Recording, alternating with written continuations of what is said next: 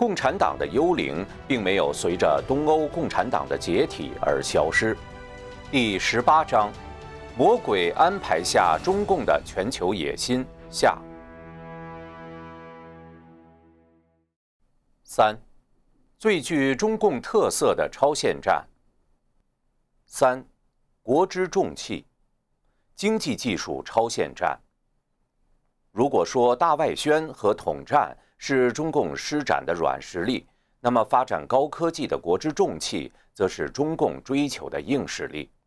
中共上世纪五十年代的赶英超美是自娱自乐的闹剧，而今天。在被西方扶持成一个超级世界工厂之后，中共的赶英超美却具有了现实的威胁。一九八零年以来，中共实施了一系列科技战略计划，包括“八六三计划”、国家高技术研究发展计划、“九七三计划”、国家重点基础研究发展计划、中国制造二零二五计划。二零二五年从制造大国成为制造强国。领军大数据、五 G 等，雄心勃勃的人工智能规划，二零三零年领先世界，目的是把中国的世界工厂升级为二点零智慧版，进而一统天下。一个国家谋求产业升级，这本没有什么问题；一个国家用政府的力量去支持重点产业的研发，也无可厚非。为什么中共的科技大战略对于西方就成了威胁呢？最根本的原因是，中共政权统治下的中国不是一个正常的国家。直白地说，中共的科技发展不是为了加入世界高科技行列，与各国平等竞争，而是要用卑劣的手段把对手彻底干掉，打垮西方的经济，特别是美国经济，从而称霸世界。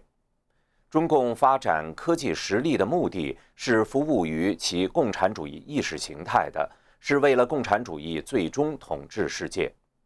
技术创新是资本主义自由思想带来的果实，与共产主义的集权专制有着天然的冲突。中国大陆的科研人员连使用国外搜索引擎的自由都被剥夺。要想在共产党的网络封锁、思想禁锢的环境下做出真正的科技创新突破，是很困难的事情。中共于是采用各种非正常手段来窃取西方的技术，用非正常手段来引进尖端人才，用非正常手段来搞垮西方的产业。西方花费数十年、天文数字般的经费研发出来的东西，却被中共窃取。消化吸收，甚至改进，然后不计成本的大规模量产，再倾销到全世界，把西方私人企业和经济打垮。可以说，中共正在用超限战的手法来打赢这场技术战。一，技术换市场的陷阱。中国高铁近年来成为了中国的国家名片，高端制造业走向世界的代表，高铁外交的主角。其短短十余年的发家史，让中共官媒称为传奇，但对西方公司来说，却是一场技术被盗、贪小失大、赔了夫人又折兵的噩梦。中国高铁于上世纪九十年代初起步，到二零零五年前后，放弃了自主研发，转向引进西方技术。中共的目标很明确，就是要获取技术。然后自主生产，实现弯道超车。中方要求投标前，国外厂商必须与中国国内机车车辆企业签订完善的技术转让合同，否则取消投标资格。中方还设置了一个考核环节，叫做技术转让实施评价，不考核国外企业教的怎么样，他只考察国内企业学的怎么样。只要是国内企业没有学好，中方就不付钱，还要求订单的最后一列的国产化率要达到百分之七十。如此霸道的条款没有让西方公司止步，因为他们觉得庞大的中国高铁市场不容错过。日本的川崎重工、法国的阿尔斯通、德国的西门子和加拿大的庞巴迪都来投标。面对中共的技术换市场。西方公司没有谁愿意把自己的核心技术转让出去，但是中共在几家公司间玩游戏，总有一家会被眼前的利益所诱惑。果不其然，看到某家公司将占有中国市场时，其他几家也眼红了，于是几家公司都掉入了中共的陷阱。结果是中国同时引进了上述四家高铁公司的技术。中共政府不计成本投入巨额资金，中国高铁进入了跨越式的大发展时期，修建了世界上里程最长的高铁。几年时间。中国就把西方的技术消化吸收，变成了所谓的自主知识产权。更让西方公司跌破眼镜的是，中国竟然开始在国外申请高铁专利了。中国高铁成为在国际市场上与曾经的老师展开激烈竞争的对手，因为中国积累了大量里程的实践经验，又有大规模生产带来的产业优势。以及政府在后面不顾代价的财政支持，中国高铁具有很大的竞争优势，成为中共“一带一路”的王牌项目。在西方公司梦想着分享中国高铁市场带来的巨大财富的时候，猛然回首，发现不但被挤出了中国市场，甚至在国际市场上也沦为弱势群体。日本东海旅客铁道株式会社名誉主席葛西敬之痛心地说：“新干线是日本的明珠，技术转移到中国是一个巨大的错误。”中共也承认，中国高铁的成功是站在巨人的肩膀上取得的，然而其目的从一开始就是要干掉所有的巨人。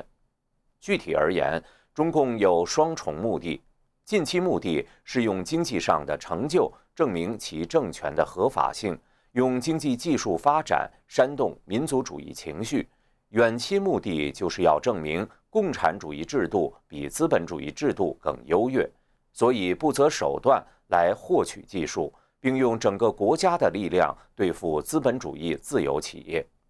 用技术换市场，强制技术转让，吸纳并改进外国技术。先是占领中国本土市场，再转身大举进军国际市场，用价格优势直接挑战老牌厂商。中共这样的做法让西方公司吃尽了苦头，也开始了反思。不过，许多西方公司为了眼前的利益，依然飞蛾扑火般的跟中共做交易，而中共想要获取西方技术的野心从未停止。中国制造二零二五就是这一野心的体现。二零一五年，中共政府提出了一个十年纲领，称为“中国制造二零二五计划”。预计到二零二五年，中国将从制造大国变为制造强国，而到了二零三五年，中国的制造业将超越德国和日本等工业发达国家。到二零四九年。中国将在制造业主要领域里具有创新引领能力，建成全球领先的技术和产业体系。中共政府把制造业上升为立国之本、兴国之器、强国之基。二，偷出一个制造强国。中共政府如何能够在短时间内提升自己的制造创新能力呢？仍然是几个惯用的老套路。第一，如上面的高铁的例子所表现出的，强迫技术转让，用技术换市场，很多西方企业就是在这样自己豢养着明天的竞争者。第二，要求合资，让中方从合资企业中获得技术，支持中外企业、大学在高科技上的合作。第三，鼓励企业走出去，开展海外并购高精尖企业。直接投资关键技术的初创企业，建立海外研发中心等。第四，吸引国外领先企业和科研机构在中国设立研发中心。第五，实行特殊政策，直接引进国外的高端技术人才，搞千人计划等等。美国硅谷的很多初创企业都需要资金，中共不计成本，用国家的钱投资美国初创企业。用这种方式掌控美国的新一代技术。中共投资的这些初创企业研发的产品，包括航天器火箭发动机、自主海军船舶感测器、可以给战斗机驾驶舱印刷柔性屏幕的设备等。硅谷银行荣休主席肯·威尔科克斯2017年披露，在短短六个月里，曾有三家中共国有企业邀请他做代理人，为之收购技术，不过他都拒绝了。三家公司都表示，他们受命于北京，但不知道自己要买什么。他说，他们几乎什么技术都要。无所不包。美国贸易代表办公室于二零一八年十一月发布的“三零一”调查报告中提及的丹华资本公司，就是利用来自中共的风险投资，帮助中共政府获得美国的尖端技术和相关知识产权。这些措施还是放在台面上的，而用非法手段直接盗取西方技术，是中共实现技术跨越的杀手锏。中共盗窃技术的手法远远超越了过去商业间谍的范围。它采用人民战争的汪洋大海的手段，动用一切可以动用的人员，包括职业间谍、网络黑客、留学生、访问学者，在西方公司工作的大陆和台湾移民以及被利诱的西方人，无所不用其极地从西方盗取技术和机密。美国的隐形战机 F 三十五一直是中共觊觎的对象。一名来自中国的叫苏斌的加拿大永久公民，二零一六年因为偷取 F 三十五机密而被判五年监禁。苏斌与两名中共军方的黑客合作，入侵隐形战机 F 三十五研制公司洛克希德马丁的电脑之后，把商业机密偷偷拷贝出来。除了 F 三十五，苏斌等人还窃取了隐形战机 F 二十二的资料。调查还发现，苏斌一伙还盗取了波音 C 十七战略运输机的机密，从波音的系统里偷走了六十三万个文件，高达六十五千兆的资料。中共近几年展示出来的隐形战机歼二十与美国的 F 二十二很相像。而更小型的 F C 三十一就是洛克希德的 F 三十五的仿制品。杜克大学的超材料专家大卫史密斯博士发明了一种隐形斗篷电磁波遮盖物技术，这是用于隐形战机上的重要材料。美国军方出资数百万支持史密斯博士的研究。二零零六年，中国留学生刘若鹏来到了史密斯的实验室。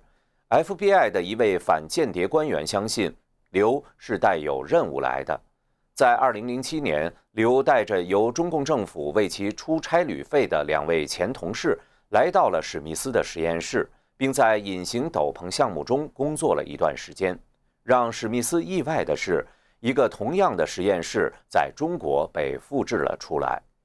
2018年12月20日。美国司法部起诉来自中国黑客组织 APT 十的两名中国公民。起诉书中指，从2006年到2018年，与中共政府关系密切的 APT 十进行了广泛的黑客攻击活动，窃取了包括 NASA 和能源部在内的超过45个受害组织的海量信息，领域涵盖医疗保健、生物技术。金融、制造业以及石油和天然气。FBI 局长克里斯雷说：“中共的目标是取代美国成为世界领先的超级大国，他们正在使用非法手段来实现这一目标。中共对技术和专利的盗窃令人防不胜防。正如三藩市一位长期反间谍的美国情报官员凯瑟琳·派克特所说的。”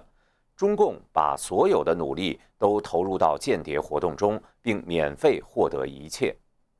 中共把偷盗行为道德化、合理化、常态化、军事化，用爱国主义、民族情结和金钱、名誉、利益，发动了一场盗取西方先进技术的人民战争。这种骇人听闻的变态行为是史无前例的。有人说。偷技术只能是支离破碎、东拼西凑，只知其然不知其所以然的，偷不出一个完整的产业体系。这种对中共的盗窃行为的认识是危险的。电子时代的谍报战与过去偷拍几张图纸的间谍行为不可同日而语。中共盗取的是某项技术的完整的资料库，而且很多时候是连人带技术一起卷走。加上中国几十年打造出的世界工厂的惊人力量，以及中国长期投入积累的研发能力，中共真的是能偷出一个制造强国的。三，集人才争夺战与谍报战于一体的千人计划。自从中国于上世纪七十年代后期打开国门至今，数以百万计的学子留学海外，他们许多人学有所成。中共企图招揽、利用这些西方培养出的高层次人才，直接把西方投资研发的先进技术、经济信息引进中国，助其实现称霸世界的野心。二零零八年起，中共多部门联合发起的耗资巨大的千人计划，名义上是高薪聘请海外华裔尖端人才回中国从事全职或短期工作。其真实目标瞄准的是西方的高科技与知识产权。美国联邦调查局在2015年9月的一份有关中国人才计划“千人计划”的解密文件里总结说，招募这些人使得中共可以一获得美国的尖端技术研究和专业知识；二从已在美国进行多年的科学研究中获益。而这些研究却是由美国政府和私营资金资助的。三，严重影响美国的经济。美国国立卫生研究院 （NIH） 二零一八年十二月十三日的一份报告聚焦中共的千人计划，指出这些外国研究人员一边领着美国政府的资金，一边将美国的知识产权转移到自己的国家。使得全美各地的学术机构成为受害者。报告的作者之一，NIH 咨询委员会共同主席威尔逊指出，入选千人计划的一个关键条件就是能接触知识产权。他强调，问题并非零星个案，对美国研究的威胁严重程度不可忽视。美国智库新美国安全中心从事能源经济和安全项目研究的资深研究员哈雷尔说：“中共以动员整个社会的方式取得技术能力，这包括借由海外投资收购创新公司，要求西方公司转让先进技术给中国作为开放市场的条件，提供庞大的国家资源以资助国内技术发展。”赞助海外顶尖的中国学生和研究人员的训练，以重金吸引人才回国。中共的千人计划实际涉及到的人数可能上万而不止，几乎把上世纪八十年代以来留学美国的科技精英搜罗殆尽。这实质是在利用整个国家的力量进行人才和知识产权上的超限战。四。邪恶的举国体制，除了偷，政府扶持和补贴也是中共实现野心的重要一环。政府扶持意味着政府可以拿出巨额资金来支持相关重点产业，实际上就是以一个国家的力量去对付西方的私人企业。对于那些领导者通常让企业自身做出商业决策的国家来说，这构成一个直接的挑战。可以说，西方企业一上来就输在了起跑线上。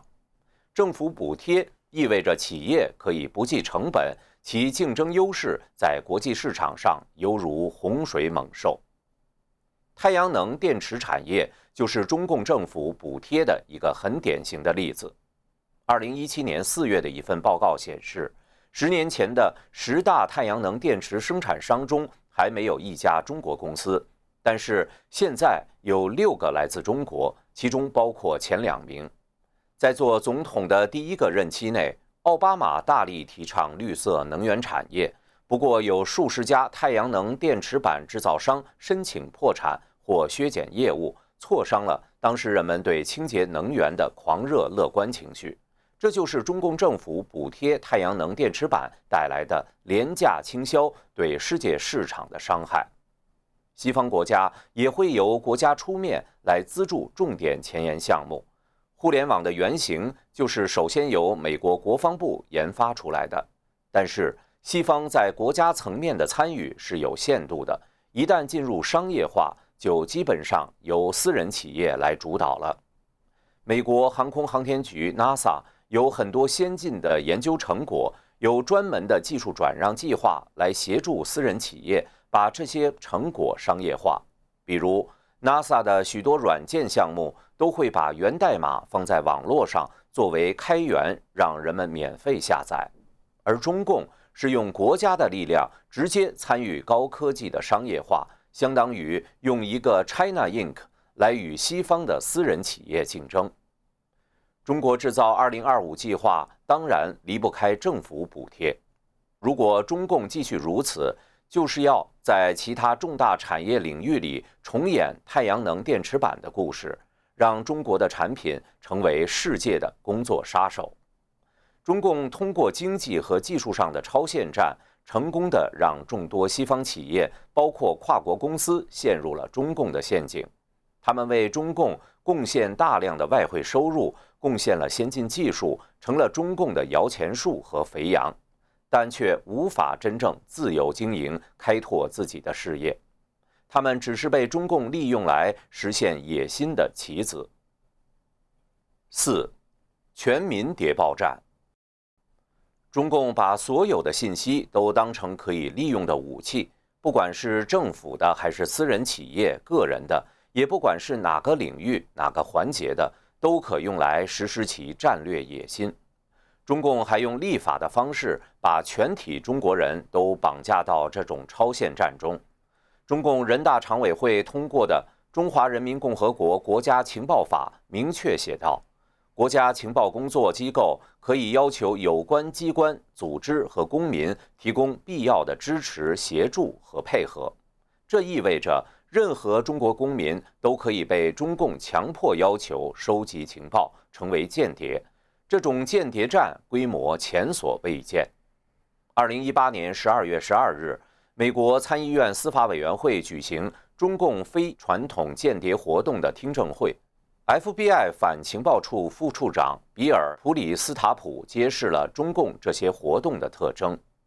中共有时玩弄规则，另一些时候则扭曲规则，并且破坏规则达成自己的目的。他们也试图重写规则，按自己的要求塑造世界。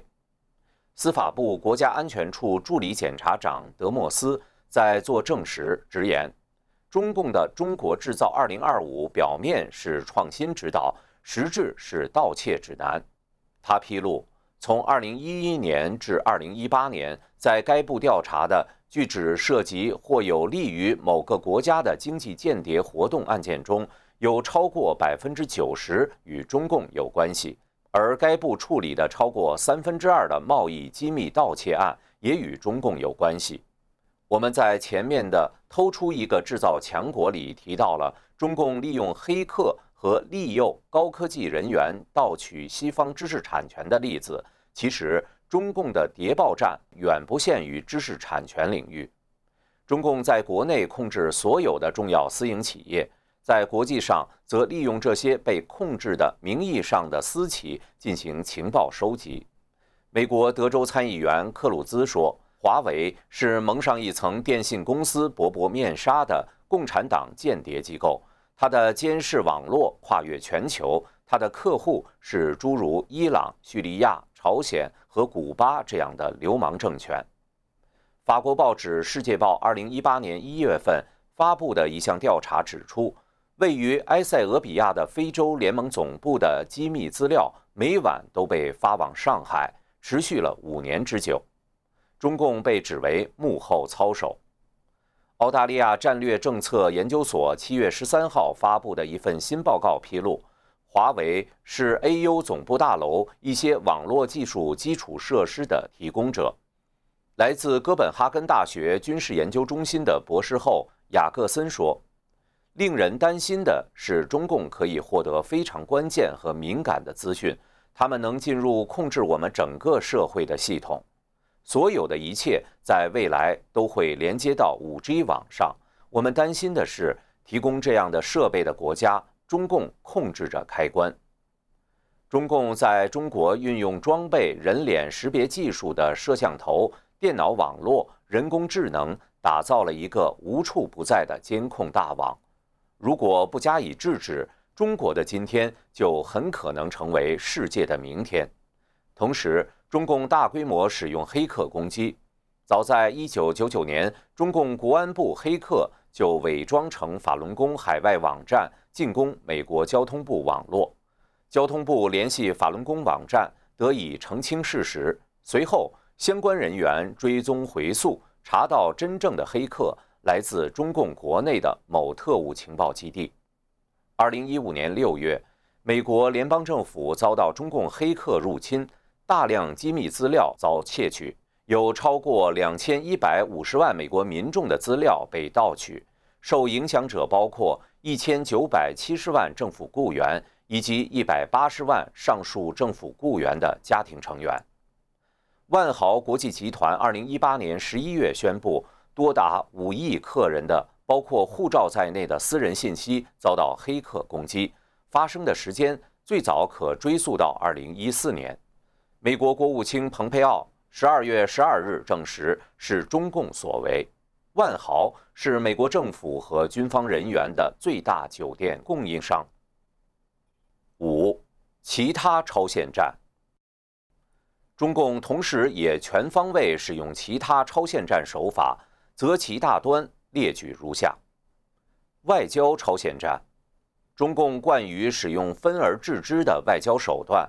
世界批评中共人权状况，中共于是邀请各国分别对谈人权问题，各个国家都与其在私下谈过人权问题。但是这对中共没有任何制约力，他只是和各方拉锯扯皮，绝不会也从未做任何实质改变。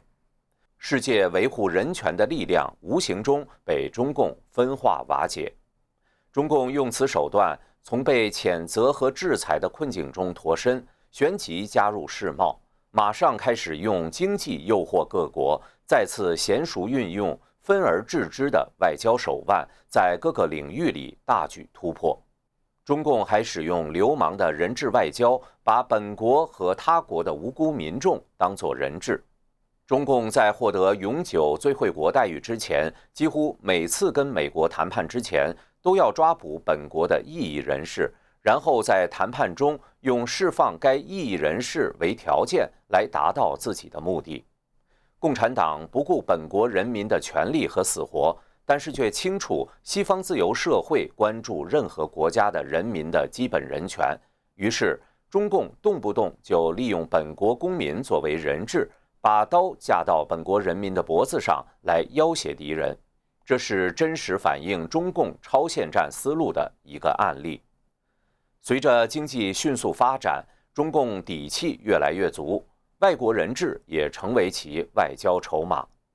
前文提到的苏斌，二零一四年被美国指控采取黑客行动入侵美国军事资料库。随后，加拿大基督教援助工作人员高凯文夫妇被中共逮捕，被指控从事间谍活动。华为副总裁、财务长孟晚舟，二零一八年十二月一日在加拿大温哥华被捕后。引发中共外交部一连串的强烈抗议，中共驻加使领馆动员大批加拿大亲共华人抗议。此外，中共又拘捕了三名加拿大公民作为报复。这一方面是直接向加拿大施压，另一方面则是要分裂加拿大与美国的盟友关系。中共行事无法无天，任何在华的外国人都随时可能变成中共的人质。作为其实现政治、经济、外交目的的筹码，中共胁迫海外华人，尤其是异议人士的时候，更是常常以他们国内的亲人为人质。军事超限战，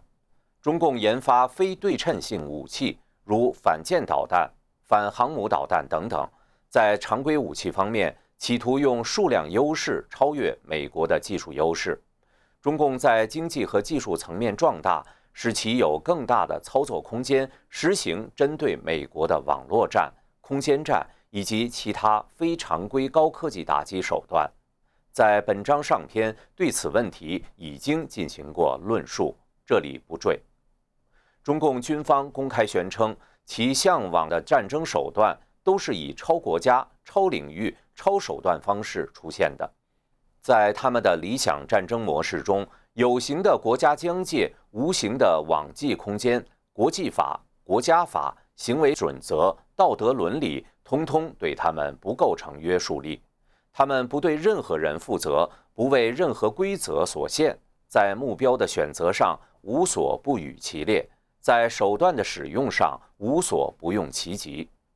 他们毫无顾忌地宣布：是否想过把战场与非战场、战争与非战争、军事与非军事，具体点说，就是把隐形飞机、巡航导弹与网络杀手，把核威慑、金融战与恐怖袭击。或者干脆把施瓦茨科普夫海湾战争多国部队总司令加索罗斯加小莫里斯蠕虫病毒制造者加本拉登进行组合，这才是我们真正的底牌。金融超限战，中共通过经济援助、帮助私企建立基础设施等方式推广金融支付系统和人民币。意图用人民币取代美元在国际货币流通领域的霸主地位。按中共鼓吹的金融超限战的思路，在必要的时候，中共可以通过海量滥发货币和破坏金融系统来达到自己的目的。中共智囊鼓吹把外汇储备武器化。网络超限战，中共通过华为和中兴等全力抢占 5G 技术和市场的份额。努力抢占 5G 标准的主导权，意图主导这个新的网络世界。前达拉斯联邦银行行长表示，如果中共赢得 5G 竞赛，他们就会建立互联网协议，就像英语取代德语作为科学语言，接着成为全球范围内所有重要活动的语言一样。互联网已经形成了一个新兴的世界。信息在这个世界里按照不同于传统世界的秩序流通，互联网世界可以反过来制约和控制我们的现实世界。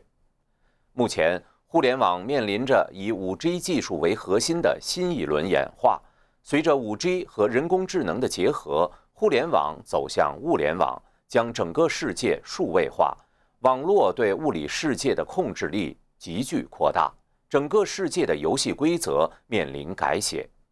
如果中共主导 5G，魔鬼将在网络上大行其道，畅通无阻。此外，网络上流动着海量信息，中共的大外宣一旦和 5G 网络世界成功接轨，其起到的软性洗脑作用将大大超出现在的规模和效应。毒品超限战。在二零一八年八月十六日召开的内阁会议上，美国总统川普表示，来自中国的以芬太尼为主的类鸦片毒品泛滥几乎是一种战争。二零一七年，美国有逾七万个毒品过量死亡的案例，其中超过百分之四十与合成鸦片类药物，主要是芬太尼及其类似物有关。这些药物主要在中国生产。然后通过美国邮政服务进入美国，或者是先走私到墨西哥，再通过美国西南边境进入美国。中欧大学高级研究员、美国斯坦福大学胡佛研究所访问学者孔纳拉吉斯，二零一七年十一月撰文指出，在二十一世纪中共对美国的鸦片战争中，芬太尼充当着武器的角色。他说。芬太尼已经杀死了成千上万的美国人，是中共两面战略的另一个例子。这种化学品真正的价值是被中共用来作为一种有利可图的鸦片出口品，同时也可被用来摧毁美国社区，搅乱美国的政治格局。人海战术超限战，中共也使用人海战术。二零一八年九月。一个在瑞典旅游的中国家庭大闹瑞典酒店，并诬称受警方虐待的事件，经中共大使馆及媒体渲染，掀起了中国人抵制 IKEA 及 H&M 的风潮。随后，瑞典 SVT 电视台制作的讽刺节目导致事件升级，成千上万的网民翻墙出击，轰炸瑞典大使馆、节目主持人隆达尔和电视台的脸书页面，对中国传统文化连根摧残，以及用党文化对民众洗脑灌输六十年之后，中共确实能够挟持亿万中国人，靠民族主义大旗使中国全民皆兵，成为其人海战术的工具。中共在二零一七年建军九十周年前夕推出一款中共军装照互动网络软件，数天之内访问量竟达十亿之多。中共之所以能够以民族主义的名义调动大批潜在力量，正是因为很多人对中共的真实历史茫然无知，尤其不知道共军屠戮民众的历史。在中共党文化中浸泡成长的中国人。为了谋生、创业、留学，来到海外打拼的同时，也不自觉地成为共产文化的输出者，成为中共人海战术的另一种兵源。可以说，中共已经成功培养出一代不用党监管、可以随时听命于党的第五纵队。这将大大加强中共用人海战术在自由社会内部搞大规模颠覆活动的能力。一旦发生战争，这种人海战术的后果极其惨烈可怕。文化超限战，中共打着中国传统文化、中国风土人情的旗号，兜售中共的党文化和价值观。中国有悠久的历史和丰富的文化，世界各国人民对中国文化都有浓厚的兴趣，但了解有限。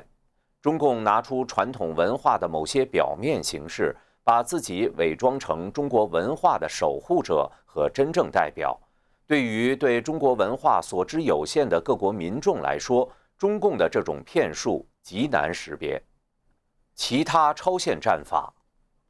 一九八六年，中共启动国家“八六三”计划，开展对美国和其西方盟友的不对等混合战。这场不对等混合战的终极目标是。在经济和军事上完全掌握主动权，和美国兑换角色，这是一场基于欺骗且无视规则的战争，其策略则来自超限战。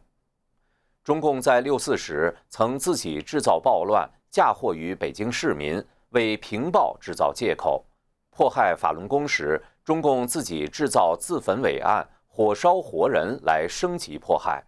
香港战中事件时，中共从深圳运人去煽动暴力，为开枪镇压做铺垫。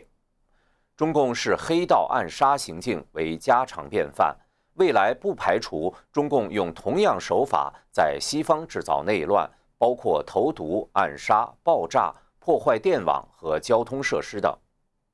超限战的核心是败坏人的道德，再用坏人去一步步毁灭人类。而中共善于利用各种手段来诱惑人违背道德和良知，让人主动或被动地跟从邪恶。于是，对于在政治、经济、军事、媒体、文化、技术、教育等等领域里有影响力的人，中共专门从人性的弱点下手，或者通过利益诱惑，或者通过满足人的各种欲望来换取其和中共的合作。或者通过威胁和恐吓，利用人的恐惧或被中共诱惑中犯下的错误，来强迫其和中共定下契约，为中共服务，甚至提供强摘的器官来收买重要人物。